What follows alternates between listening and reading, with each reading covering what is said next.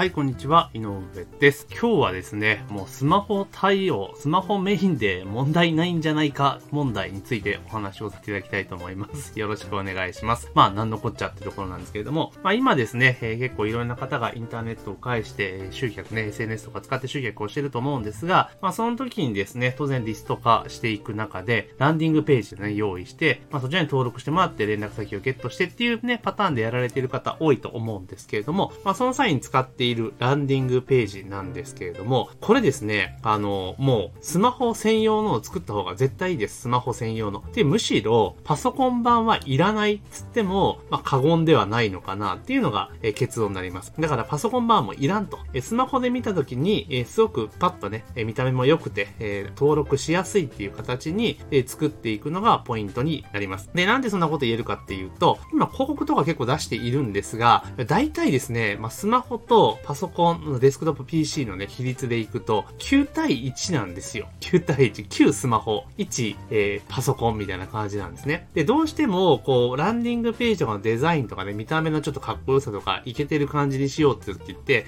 ついついパソコンベースで作っちゃうじゃないですか。で、パソコンで見た時に、おすげえいいじゃん、かっこいいじゃんっていうような感じになるんだけれども、え例えばレスポレスポンシブとか形式でね、要はスマホでもうまく綺麗に見えますよって形式でやってると、実はスマホで見たらなんかガチャガチャになってることって結構多いんですよ、実は。あの、で、作り手って意外とパソコンの画面で作っていくので、パソコンで見た時すげえかっこいいんだけれども、スマホで見たらほんとダメダメだよねってことって結構あります。で、もちろんそのスマートフォンとかでそのリスト取りをするときね、時って結構今長いページってもうダメなんですよ。あのみんなせっかちな人多いんで、もうすぐ要件済ましてパパパパってやりたいっていうところがすごくあったりするんですね。ですから、パソコンで作っていて、パソコンで最適化したものを、まあスマートフォンで見ると意外と長くなっちゃったりとかするんですよね。文字が無駄に長くなったりとかするので、だから意外とリスト取れないんですよ。で、どうすべきかっていうと、まあ基本的にはランディングページはもうスマホベースで作ると。スマホで見た時に、えレイアウト崩れしなくて、すごく見やすくて、えっ、と、登録しやすいっていうのが、まあ一番のポイントかなというところなんですよね。で、あとじゃあこれでレイアウト崩れしないようにね、するために結構画像で作るケースも結構あるじゃないですか。私も以前やってたんですけれども、画像で作るとやっぱり読み込みが遅くなっちゃうんですよね。うん。で、結局今の人ってほんとせっかちなので、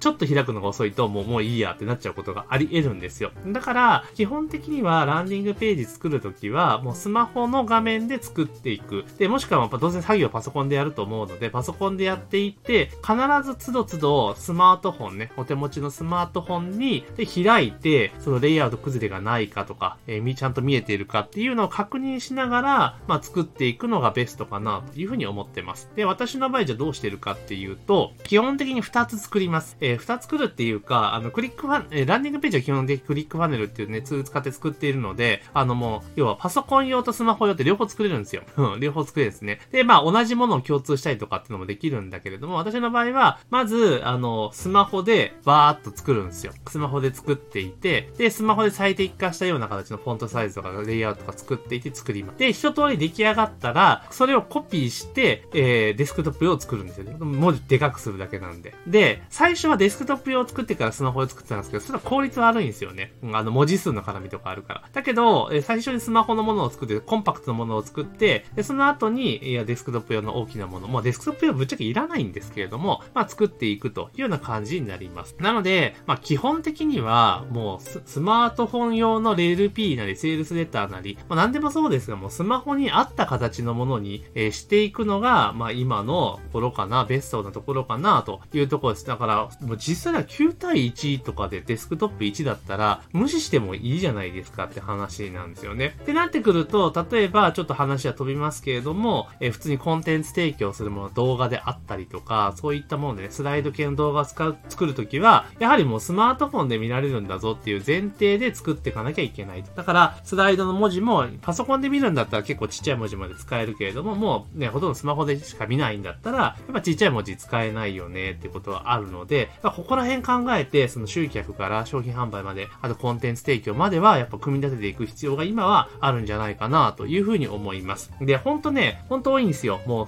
パソコンで見たら全然問題ないんだけど、スマホだと全然ダメダメだよねっていうところがあります。なので、結構広告とか出されてる方であれば、多分ね、競合の広告とか結構見てらっしゃると思うんですけれども、まあ、スマートフォンでチェックするっていう形で、スママホで見たときに、まあ、すごく、えー、いい流れになるんじゃないかなというふうに思いますので、まあ、ぜひですね、スマートフォンをうまく使って、えー、実施をしていくってことをやっていくことをですね、まあ、強くお勧めしますよというところで、えー、ございますというところなんですね。本当ね、びっくりするぐらい最近、あの、パソコンで見てる人少ないんですよ。だから、本当にスマホにピタッと合わせるような形でやっていくと。で、さらに言うとですね、あの、じゃあスマホで言ったら、まあ、iPhone と Android ってあるわけじゃないですか。で、どっちが多いかって言ったら、圧倒的に iPhone なんですよね。なので、やはり理想は、あの、ページ作るときね、作っていくときには、まあ、iPhone で見ていくのが一番ベストかなというところですね。で、iPhone でもやっぱり一番画面の小さい、ちっこい SE のサイズで見れるような、SE3 か、また2か3のね、サイズで見たときにパラッと収まってれば、まあ、大きくなる分には全然問題がないので、まあ、そこの部分で、あの、しっかりとやっていくといいんじゃないかなと私は思っています。ですから、まあ、とにかくスマートフォン対応っていうところでもう画面は絶対スマホで見たときにパッと見えるように。で、しかもランディングページの場合は本当長い LP いらないんですよ。短くて全然いいので、ヘターがあって、で、要件伝えて、で、ボタンみたいな感じぐらいのもので、まあ、ちょうどいいかなっていうのが、まあ、今の感じだと思います。というところでですね、えー、今日はちょっと短いんですけれども、えー、今回はですね、もう本当スマホ仕様で、えー、ランディングページはもうスマホで作る。